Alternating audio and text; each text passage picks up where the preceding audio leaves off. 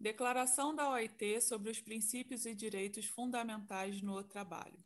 Considerando que a criação da OIT procede da convicção de que a justiça social é essencial para garantir uma paz universal e permanente, considerando que o crescimento econômico é essencial, mas insuficiente para assegurar a equidade, o progresso social e a erradicação da pobreza, o que confirma a necessidade de que a OIT promova políticas sociais sólidas, a justiça e instituições democráticas. Considerando, portanto, que a OIT deve hoje, mais do que nunca, mobilizar o conjunto de seus meios de ação normativa, de cooperação técnica e de investigação em todos os âmbitos de sua competência, e, em particular, no âmbito do emprego, a formação profissional e as condições de trabalho, a fim de que, no âmbito de uma estratégia global de desenvolvimento econômico e social, as práticas econômicas e sociais se reforcem mutuamente com vistas à criação de um desenvolvimento sustentável de ampla base, considerando que a OIT deveria prestar especial atenção aos problemas de pessoas com necessidades sociais especiais, em particular os desempregados e os trabalhadores migrantes, mobilizar e estimular os esforços nacionais, regionais e internacionais encaminhados à solução de seus problemas e promover políticas eficazes destinadas à criação de emprego, considerando que, com o objetivo de manter o vínculo entre progresso social e crescimento econômico, a garantia dos princípios e direitos fundamentais no trabalho reveste uma importância e um significado especiais ao assegurar aos próprios interessados a possibilidade de reivindicar livremente e em igualdade de oportunidades uma participação justa nas riquezas a cuja criação tem contribuído, assim como a de desenvolver plenamente seu potencial humano, considerando que a OIT é a organização internacional com mandato constitucional e o órgão competente para estabelecer normas internacionais do trabalho e ocupar-se das mesmas, e que goza de apoio e reconhecimento universais na promoção dos direitos fundamentais no trabalho, como expressão de seus princípios constitucionais, considerando que, numa situação de crescente interdependência econômica, urge reafirmar a permanência dos princípios e direitos fundamentais inscritos na Constituição da organização, assim como promover sua aplicação universal. A Conferência Internacional do Trabalho 1 lembra a que no momento de incorporar-se livremente à OIT, todos os membros aceitaram os princípios e direitos enunciados em sua Constituição e na Declaração de Filadélfia, e se comprometeram a esforçar-se por alcançar os objetivos gerais da organização na medida de suas possibilidades e atendendo às suas condições espe específicas. B. Que esses princípios e direitos têm sido expressamente desenvolvidos sob a forma de direitos e obrigações específicos em convenções que foram reconhecidas como fundamentais dentro e fora da organização. 2 declara que todos os membros, ainda que não tenham ratificado as convenções aludidas, têm compromisso derivado do fato de pertencer à organização, de respeitar, promover e tornar realidade, de boa fé e de conformidade com a Constituição, os princípios relativos aos direitos fundamentais que são objetos desta, dessas convenções. Isto é, a liberdade sindical e o reconhecimento efetivo do direito à negociação coletiva. B. A eliminação de todas as formas de trabalho forçado ou obrigatório. C. A abolição efetiva do trabalho infantil. E D. A eliminação da discriminação em matéria de emprego e ocupação. Questão de 2013 da, do MPT o fato de uma convenção encontrar-se elencada entre as convenções fundamentais da OIT, contempladas na Declaração da OIT relativa aos princípios e direitos fundamentais no trabalho, acarreta para o Estado-membro o dever de respeitar, promover e realizar de boa fé e de acordo com a Constituição da OIT os princípios relativos aos direitos fundamentais que são objeto dessas convenções, independentemente de sua ratificação simplesmente por pertencerem à organização. Correto, exatamente disso que se trata essa declaração. 3 reconhece a obrigação da organização de ajudar a seus membros em resposta às necessidades que tenham sido estabelecidas e expressadas a alcançar esses objetivos fazendo pleno uso de seus recursos constitucionais, de funcionamento e orçamentários, incluída a mobilização de recursos e apoios externos, assim como estimulando a outras organizações internacionais com as quais a OIT tem estabelecido relações, de conformidade com o artigo 12 de sua Constituição, a apoiar esses esforços. A. Oferecendo cooperação técnica e serviços de assessoramento destinados a promover a ratificação e aplicação das convenções fundamentais. B. Assistindo aos membros que ainda não estão em condições de ratificar todas ou algumas dessas convenções em seus esforços por respeitar promover e tornar realidade os princípios relativos aos direitos fundamentais que são objeto dessas convenções e c. ajudando ao membro em seus esforços por criar um meio ambiente favorável de desenvolvimento econômico e social. 4. Decide que, para tornar plenamente efetiva a presente declaração, implementar-se-á um segmento promocional que seja crível e eficaz, de acordo com as modalidades que se estabelecem no anexo, que será considerado parte integrante da declaração. 5. Sublinha que as normas do trabalho não deveriam utilizar-se com fins comerciais protecionistas e que nada na presente declaração e seu segmento poderá invocar-se nem utilizar-se de outro modo com esses fins. Ademais, não deveria de modo algum colocar-se em questão a vantagem comparativa de qualquer país sobre a base da presente declaração e seu segmento. Anexo segmento da declaração. 1. Um, objetivo geral. 1. Um, o objetivo do segmento descrito a seguir é estimular os esforços desenvolvidos pelos membros da organização com o objetivo de promover os princípios e direitos fundamentais consagrados na Constituição da OIT e a Declaração de Filadélfia, que a declaração reitera. 2. De conformidade com este objetivo estritamente promocional, o presente segmento deverá contribuir a identificar os âmbitos em que a assistência da organização por meio de suas atividades de cooperação técnica, possa resultar útil a seus membros, com o fim de ajudá-los a tornar efetivos esses princípios e direitos fundamentais. Não poderá substituir os mecanismos de controle estabelecidos, nem obstar seu funcionamento. Por conseguinte, as situações particulares próprias ao âmbito desses mecanismos não poderão discutir-se ou rediscutir-se no âmbito do referido segmento. 3. Os dois aspectos do presente segmento descritos a seguir recorrerão aos procedimentos existentes. O segmento anual relativo às convenções não ratificadas somente suporá certos ajustes às atuais modalidades de aplicação do artigo 19, parágrafo 5, é da Constituição. E o relatório global permitirá otimizar os resultados dos procedimentos realizados em cumprimento da Constituição. 2. Segmento anual relativo às convenções fundamentais não ratificadas. A. Objeto e âmbito de aplicação. 1.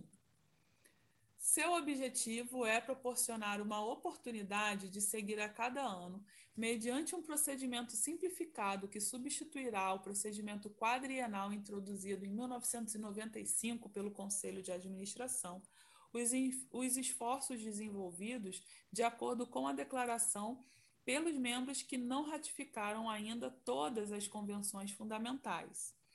2. O segmento abrangerá a cada ano as as quatro áreas de princípios e direitos fundamentais enumerados na Declaração. B. Modalidades. 1. Um, o segmento terá como base relatórios solicitados aos membros em virtude do artigo 19, parágrafo 5, a linha E da Constituição. Os formulários de memória serão estabelecidos com a finalidade de obter dos governos que não tiverem ratificado alguma das convenções fundamentais informação sobre as mudanças que ocorreram em sua legislação e sua prática, considerando o artigo 23 da Constituição e a prática estabelecida. 2. Esses relatórios, recopilados pela repartição, serão examinados pelo Conselho de Administração 3. Com o fim de preparar uma introdução à compilação dos relatórios assim estabelecida, que permita chamar atenção sobre os aspectos que mereçam, em seu caso, uma discussão mais detalhada, a repartição poderá recorrer a um grupo de peritos nomeados com este fim pelo Conselho de Administração. Questão de 2013 do MPT. Sobre a comissão de peritos, é correto afirmar que a seus pronunciamentos têm caráter vinculante para os Estados-membros da OIT, ainda que não tenham ratificado a convenção por ela examinada. B. É composta por juristas independentes indicados pelos governos dos Estados-membros. Assertiva errada. Os juristas eles são indicados pelo diretor-geral com aprovação do Conselho de Administração da OIT e são exceção à estrutura tripartite da OIT. Na verdade, a comissão também auxilia o diretor-geral na análise dos relatórios, porque o diretor-geral não, não conseguiria verificar, analisar e, e pedir as informações necessárias referente a todos os relatórios de todos os países, de todas as convenções. Daí a necessidade de uma comissão de juristas.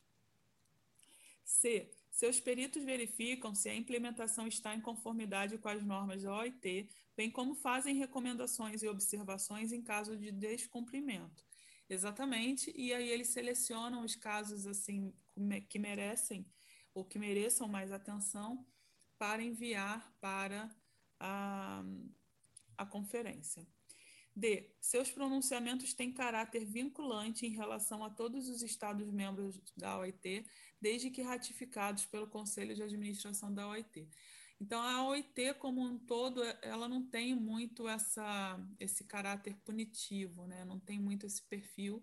É, na verdade, é mais uma questão mesmo de boas práticas internacionais. 4. Deverá ajustar-se o procedimento em vigor do Conselho de Administração para que os membros que não estejam nele representados possam proporcionar, da maneira mais adequada, os esclarecimentos que, no segmento de suas discussões, possam resultar necessárias ou úteis para completar a informação contida em suas memórias. 3. Relatório global. A objeto e âmbito de aplicação. 1. Um, o objeto deste relatório é facilitar uma imagem global e dinâmica de cada uma das categorias de princípios e, dire e direitos fundamentais observada no período quadrienal anterior, servir de base à avaliação da eficácia da assistência prestada pela organização e estabelecer as prioridades para o período seguinte, mediante programas de ação em matéria de cooperação técnica destinados a mobilizar os recursos internos e externos necessários a respeito. 2. O relatório tratará sucessivamente cada ano de uma das quatro categorias de princípios e direitos fundamentais. B. Modalidades. 1. Um, o relatório será elaborado sob a responsabilidade do diretor-geral sobre a base de informações oficiais ou reunidas e avaliadas de acordo com os procedimentos estabelecidos. Em relação aos países que ainda não ratificaram as convenções fundamentais, referidas informações terão como fundamento, em particular, no resultado do segmento anual antes mencionado. No caso dos membros que tenham ratificado as convenções correspondentes, estas informações terão como base, em particular, os relatórios, memórias, tal como são apresentados e tratados em virtude do artigo 22 da Constituição. 2. Esse relatório será apresentado à conferência como um relatório do diretor-geral para ser objeto de uma discussão tripartite. A conferência poderá tratá-lo de um modo distinto do inicialmente previsto para os relatórios aos que se referem o artigo 12 de seu regulamento e poderá fazê-lo numa sessão separada, dedicada exclusivamente a esse informe ou de qualquer outro modo apropriado. Posteriormente, corresponderá ao Conselho de Administração, durante uma de suas reuniões subsequentes mais próximas, tirar as conclusões de referido debate no relativo às prioridades e aos programas de ação em matéria de cooperação técnica que deva implementar durante o período quadrienal correspondente. 4. Fica entendido que 1. Um, o Conselho de Administração e a Conferência deverão examinar as emendas que resultem necessárias a seus regulamentos respectivos para executar as disposições anteriores. 2. A conferência deverá, em determinado momento, reexaminar o funcionamento do presente segmento considerando a experiência adquirida, com a finalidade de comprovar se este mecanismo está ajustado convenientemente ao objetivo enunciado na parte 1. 3. O texto anterior é o texto da Declaração da OIT relativa aos princípios e direitos fundamentais no trabalho e seu segmento devidamente adotada pela Conferência Geral da Organização Internacional do Trabalho durante a 86ª reunião realizada em Genebra e cujo encerramento foi declarado em 18 de junho de 98. É fé do qual foi assinado neste 19º dia de junho de 1998. Questão de 2015. No que se refere à produção normativa da OIT, é incorreto afirmar a. A Declaração da OIT sobre Princípios e Direitos Fundamentais no Trabalho necessita de ratificação para viger no, em âmbito nacional. Assertiva incorreta porque não precisa, né? não precisa ser ratificada para viger em âmbito nacional. Questão de 2015. As convenções não ratificadas constituem fontes materiais de direito do trabalho. Assertiva correta. 2015. Sobre a Organização Internacional do Trabalho, é correto dizer que sua criação é anterior ao estabelecimento da Organização das Nações Unidas. Correto, a OIT foi criada em 1919 e a Organização das Nações Unidas em 1945 não podendo por isso ser considerada um dos antecedentes históricos do processo de universalização de direitos humanos.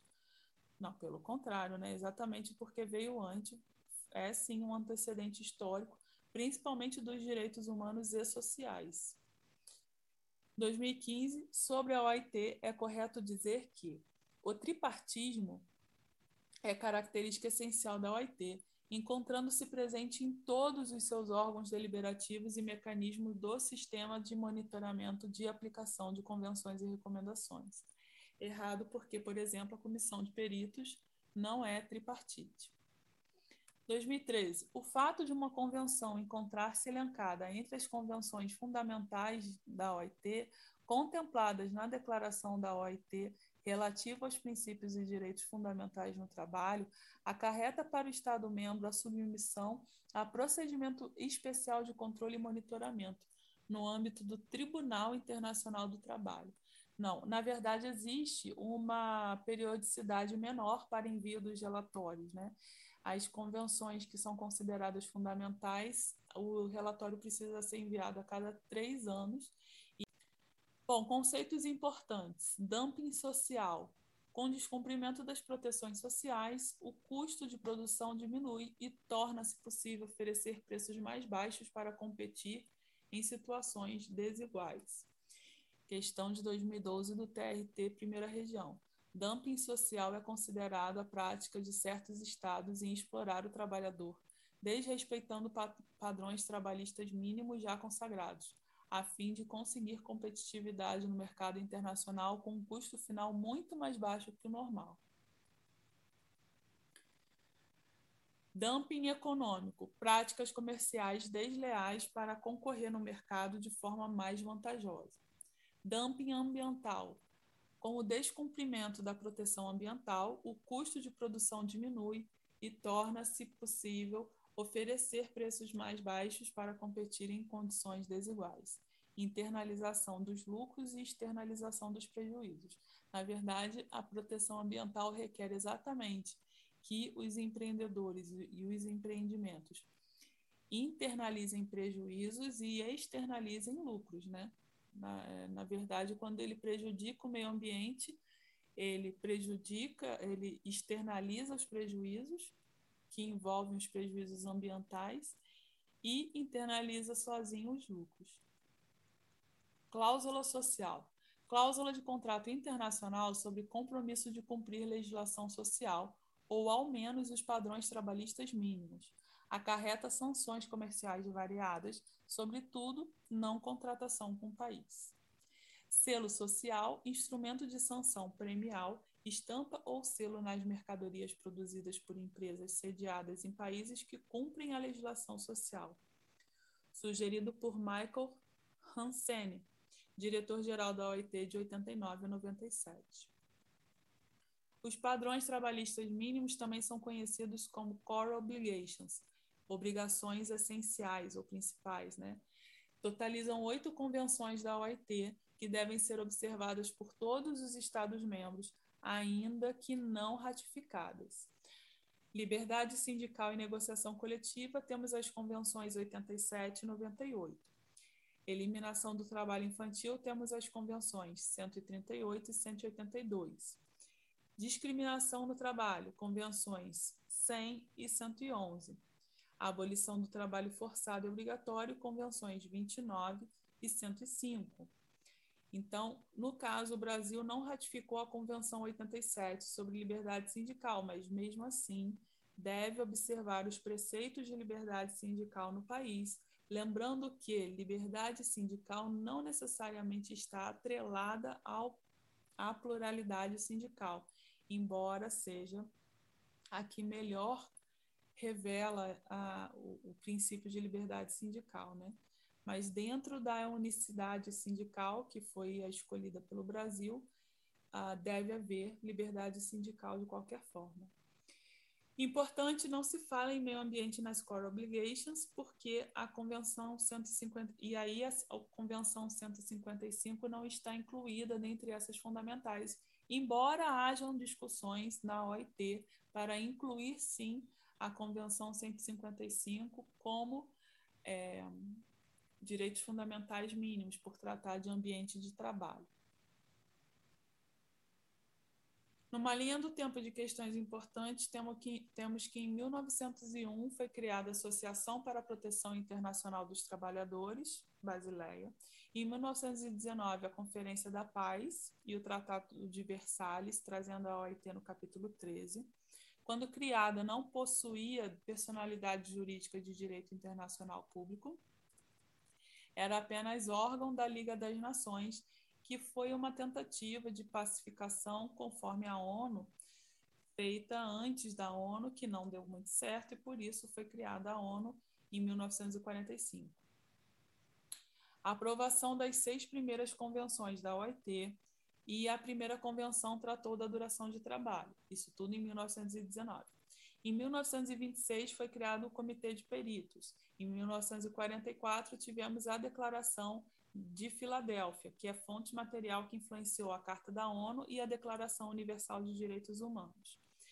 Em 1945, criação da ONU. 1946, o novo texto da Constituição da OIT, considerando a Declaração de Filadélfia de 1944. 1948, tivemos a Convenção 87 sobre liberdade sindical. Logo em seguida, 1951, criação do Comitê de Liberdade Sindical.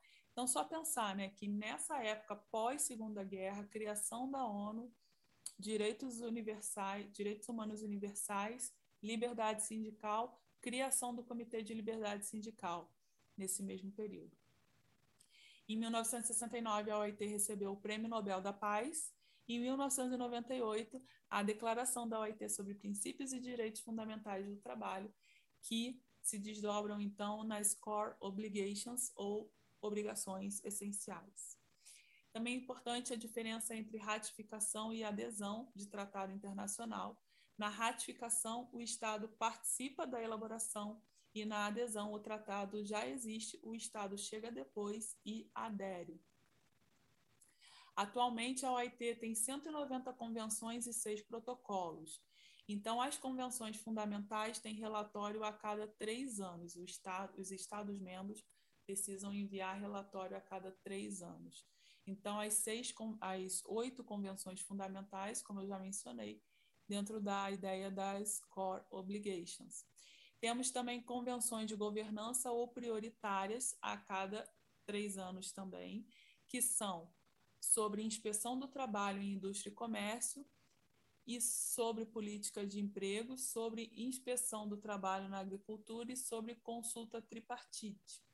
As demais convenções são conhecidas como convenções técnicas e o relatório é, deve ser enviado, o relatório sobre sua prática internalizada deve ser enviado a cada seis anos.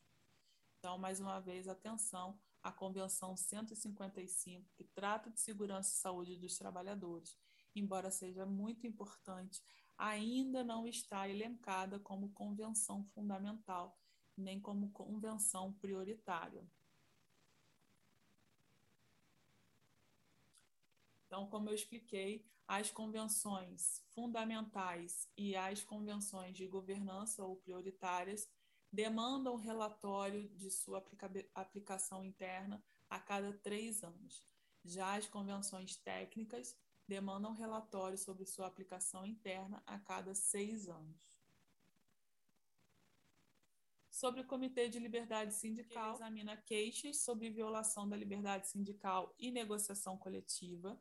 Ele pode propor ao governo interessado uma missão de contatos diretos, é presidido por membro independente, é composto por três representantes governamentais, de trabalhadores e de empregadores, e seus respectivos suplentes. Então, são nove representantes, três governamentais, três de trabalhadores e três de empregadores, mais nove suplentes, três suplentes de governamentais, três suplentes de representantes de trabalhadores e três suplentes de representantes de empregadores, mais o membro independente que o preside.